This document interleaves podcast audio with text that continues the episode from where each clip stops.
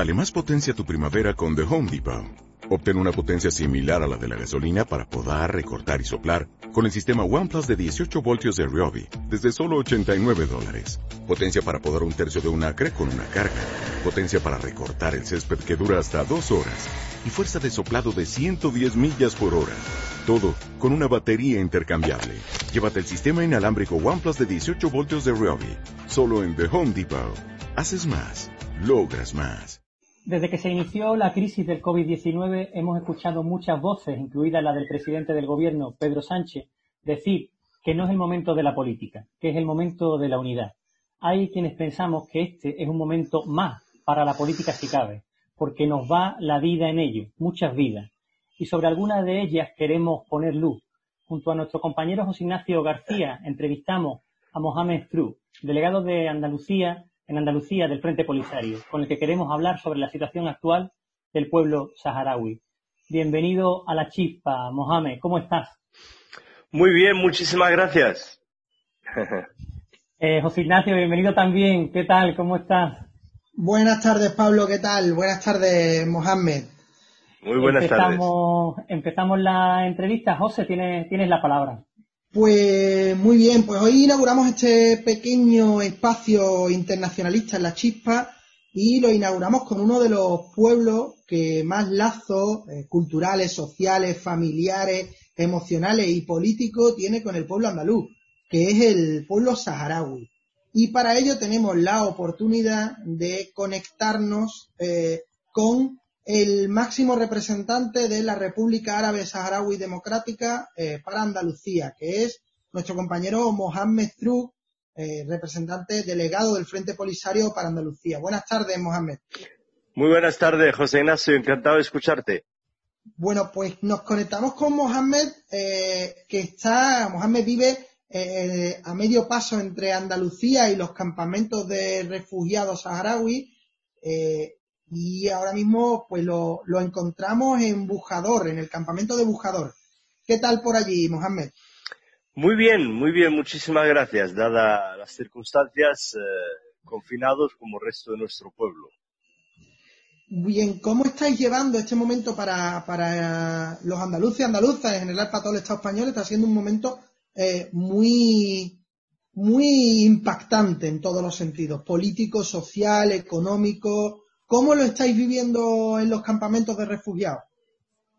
Bueno, en realidad es una situación eh, evidentemente adversa mm, que limita, digamos, el desarrollo eh, eh, normal de las actividades socioeconómicas y políticas para, para el resto del mundo y sin embargo, en el caso nuestro viene a sumar más eh, particularidad si cabe, ¿no? Los campamentos de refugiados es la parte del pueblo saharaui que ha sido obligada a un exilio desde hace más de 45 años y se encuentra eh, exiliada y confinada en esta parte de territorio argelino, frontera con el Sahara Occidental, desde 1975 al cual eh, llegó buena parte de nuestro pueblo con la esperanza de que también sea un periodo de, espera relativamente corto para poder regresar a sus tierras y, aquí seguimos.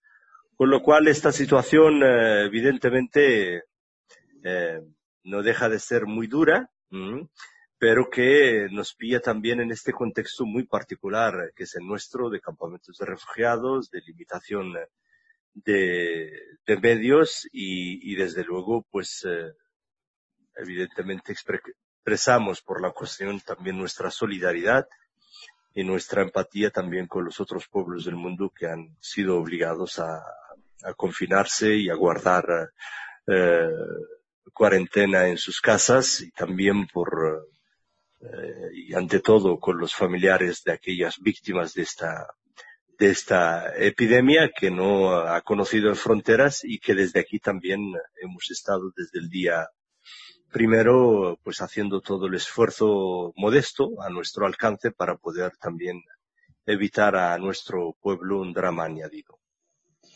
Bien, Mohamed, el, pueblo saharaui está dividido en tres, en tres partes, digamos por decirlo de alguna forma, los que viven en los campamentos de refugiados, todos esos saharauis que viven en la diáspora, en la emigración por todos los países del mundo, pero la gran mayoría de los saharauis y las saharauis viven en los territorios ocupados ilegalmente por el régimen de Marruecos. ¿Cómo está siendo la, eh, la crisis del coronavirus en los territorios ocupados por Marruecos? Bueno, sabes, eh, siendo una situación, eh, una situación de ocupación militar en la cual el régimen marroquí desde el 31 de octubre de 75, que gracias a España, pues le cedió eh, digamos, eh, le, cedió el paso para ocupar por la fuerza de las armas nuestro territorio, cualquier información que proviene de los territorios ocupados saharauis, pues eh, la verdad, pues o no existe o si existiera hay que ponerla como mínimo bajo, bajo interrogante. Con lo cual, el régimen marroquí ha hecho de esta situación del coronavirus, en la cual todo el mundo se ha volcado para, preservar la calma, eh, cuidar de la salud de los ciudadanos para, entre otras cosas, primero no informar verídicamente sobre la situación de lo que está aconteciendo en nuestras eh, ciudades. Eh, segundo, em, llegar tarde y mal a las instrucciones de la Organización Mundial de Salud que, en fin, solicitan a que las familias y la población hay que crearle condiciones para que pudieran eh, entrar en una situación de confinamiento. Eh, con lo cual, em, no sabemos el alcance, la envergadura de, la mm, epidemia en los territorios ocupados. Eh, si es verdad que el régimen marroquí ha hablado de, seis casos de, colonos, no saharauis, colonos contagiados, pero no habla de la situación de los saharauis.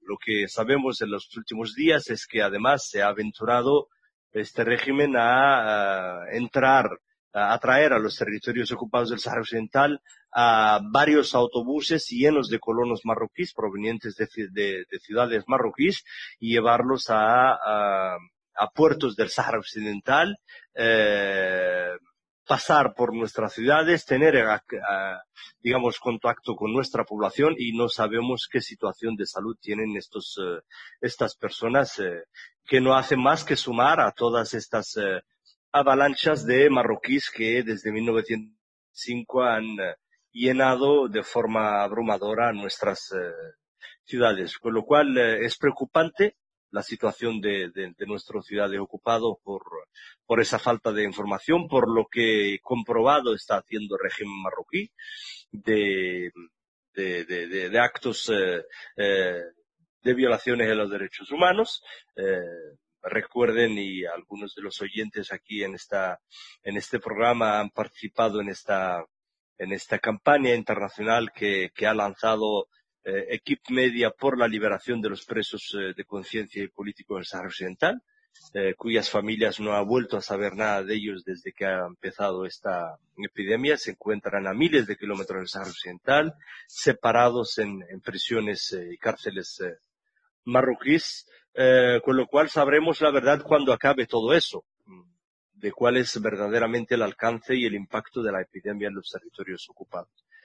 Eh, por el momento, pues eh, las pocas informaciones que llegan desde ahí es que el régimen marroquí, pues fiel a su, a su, eh, a su, digamos, política punitiva y de, y de, y de, y de, y de violencia hacia el pueblo saharaui, hacia su exterminio, pues no está respetando y en lo mínimo lo que establece y lo que rige una condición como esta y yo encuentro que eh, haya la oportunidad perfecta para mm, terminar de, digamos, de, de, finiquitar muchos de sus planes eh, contra el, pueblo saharaui.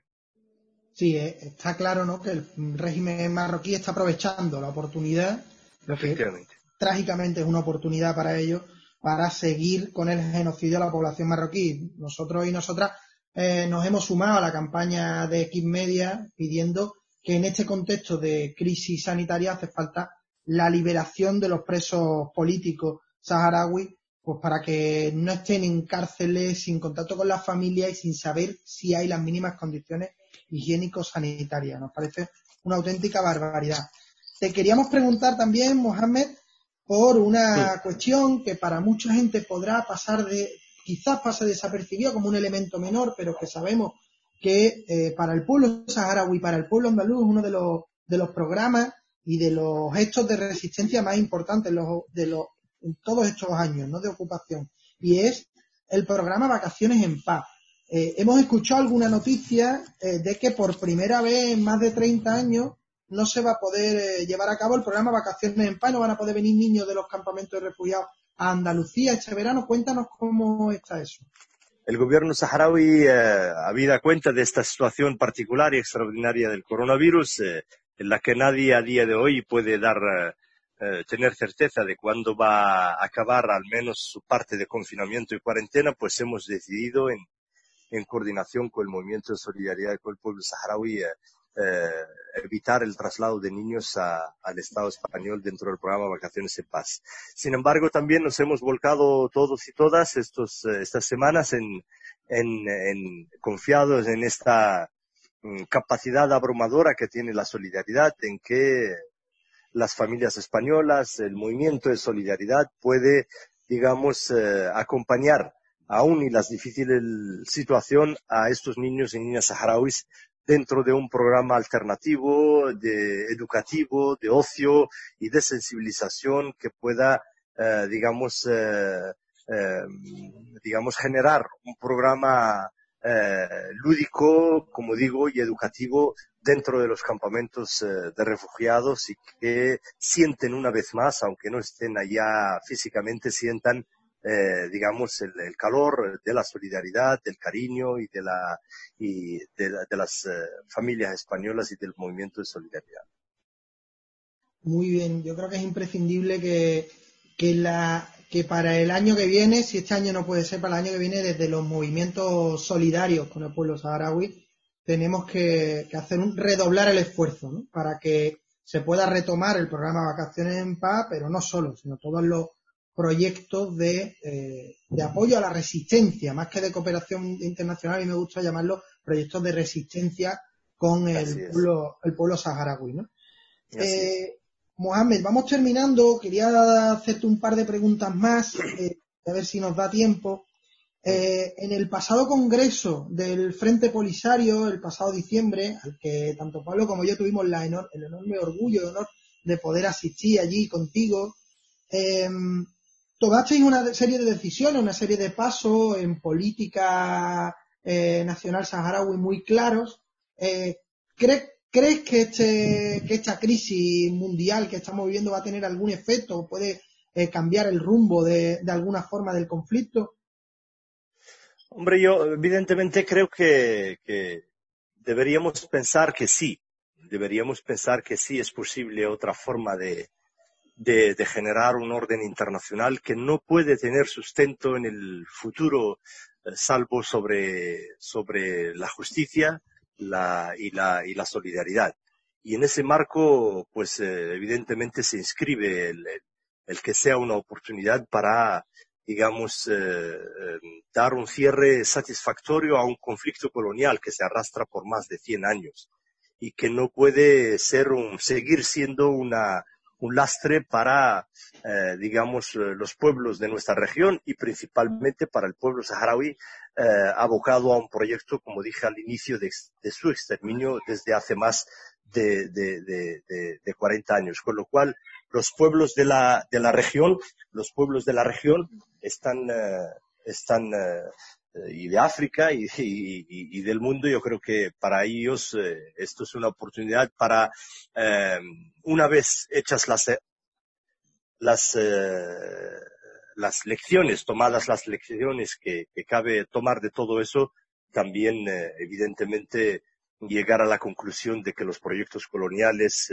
genocidas y de, y de aventurismo, eh, como es el, hecho de la ocupación militar en el Sahara Occidental, en, la ocupación marroquí en Sahara Occidental, pues no tiene más cabida en, la vida de los pueblos y de la humanidad.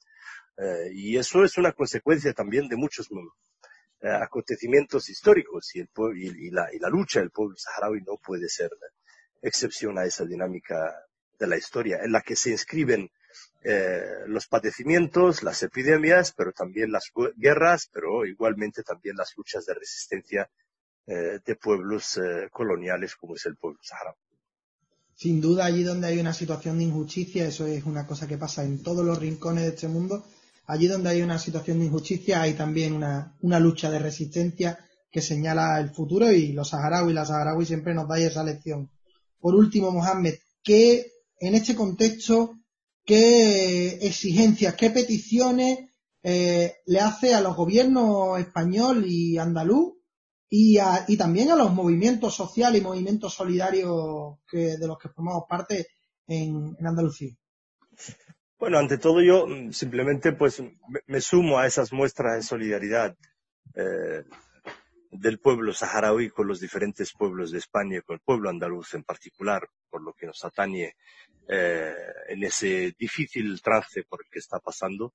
Y eh, evidentemente, pues eh, nuestra reivindicación es permanente al, al, gobierno del Estado español a que suma esfuerzos, suma esfuerzos y toma seriamente el que pueda, tal como contribuyó a que se inicie ese drama no finalizado de colonialismo del Sahara Occidental, que ha llegado el momento de poder pues también contribuir de forma positiva que, a que pueda solucionarse satisfactoriamente conforme a derecho y conforme al derecho sobre todo de autodeterminación. Y hay una oportunidad, yo creo, histórica, que es este, esta circunstancia política actual en el gobierno español, esa maduración también cada vez más, eh, yo creo, clara a nivel de, la, de, la, de las instituciones europeas. Quiero pensar que sí, de que puedan sumar a que un Estado europeo como el español pueda desembarazarse de esa situación que ha creado eh, España y que corresponde nada más y nada menos, además, que con el clamor yo creo que mayoritario de sus fuerzas eh, políticas y sobre todo de su opinión pública nacional eh, de exigencia al fin del colonialismo, al fin de la ocupación militar del, de, del Sahara Occidental y que el pueblo saharaui pueda volver a vivir eh, su territorio pueda volver a hacer el camino de regreso a sus casas en condiciones de libertad y de dignidad. Eso es, eh, esa es nuestra reivindicación permanente y eso es lo que guía nuestra, nuestra lucha, ¿no? Esa vocación también de fe en los pueblos, en la, en la, en la, en la capacidad que tienen los pueblos y la conciencia de, la, de los hombres y mujeres libres de España de poder revertir esa situación y eh, poder, digamos, eh, encontrarse eh, con el pueblo saharaui en su tierra, dueño de su destino y de su, y de su futuro. Eh, en lo que respecta al pueblo saharaui ha dado muestras suficientes de su apego a la autodeterminación, bajo el liderazgo del Frente Polisario, y, seguimos explorando formas de lucha que ojalá no nos conducen a, tener que recurrir a otras formas, digamos, de, resistencia y, el espacio de la política pero también el espacio de la política apegada a la justicia, yo creo que todavía no está uh, transcurrido ni mucho menos, y el pueblo saharaui de lo que está claro es que no va, a, digamos, a plegarse ni va a, a, a, reconocer el hecho colonial después de haber dado, sacrificado buena parte de su población en esas uh, aras. Por tanto, de, de, capitulación nada, simplemente renovar fuerzas, de, de generar uh, eh, solidaridad, más solidaridad con nuestra lucha y de seguir eh, eh, por ese camino que, como dije, no puede ser excepción a la, a, la, dinámica de los pueblos y a la historia de la lucha de los pueblos por su emancipación y por su libertad. Y yo estoy seguro que con el acompañamiento de los solidarios españoles y de todo el mundo y, de, los hombres que creen en un futuro diferente basado en la justicia y en la que todos los pueblos pueden encontrar su sitio, eh, ahí está el pueblo saharaui eh, y eso no tiene más alternativa que Marruecos abandone definitivamente el Sahara Occidental. Pues compartimos esos anhelos porque son justos y, necesarios. Muchas gracias, Mohamed. Yo te quería dar la gracia y contarte simplemente que un ejemplo que creo que todos los que nos escuchan, las que nos escuchan, van a ver de qué pasta está hecha el pueblo saharaui en los primeros días de la crisis, los primeros días del confinamiento, aquella primera semana que para todos y todas aquí fue bastante dura, bastante emotiva, donde había gente con, cierto miedo eh, de todo tipo, pues de las primeras muestras de cariño que yo vi en las redes sociales fue un vídeo eh, elaborado por niños y niñas de varios colegios saharauis eh, mm. que desde los campamentos de refugiados nos mandaban eh, un fuerte abrazo. A mí eso me emocionó porque era como tantas veces nosotros éramos los solidarios con el pueblo saharaui y de pronto a la primera de cambio el pueblo saharaui siempre solidario y solidaria con, con nosotras. Eso fue emocionante y demuestra pues aquello que decían, ¿no? De que la solidaridad es la ternura de los pueblos, pues los saharauis y las saharauis lo lleváis siempre por bandera. Muchas gracias, Mohamed. Cerramos aquí. Eh, darte un fuerte abrazo internacionalista. Un grande abrazo, José, Ignacio, y al resto de vuestros oyentes y compañeros. Un grande abrazo y gracias por la oportunidad. Muchas, gracias, Mohamed, por acompañarnos. Muchas gracias por acompañarnos hoy. Mucho ánimo para estos meses contáis con toda mm. nuestra solidaridad y mientras algunos dicen que no es el momento de la política, le decimos que se lo digan al régimen marroquí y a la vulneración sistemática de los derechos humanos en el Sáhara Occidental, así como de los derechos soberanos del pueblo saharaui. Muchas gracias, Mohamed. Un grande abrazo. Muchas gracias. Un abrazo. Cuídate. Cuidado.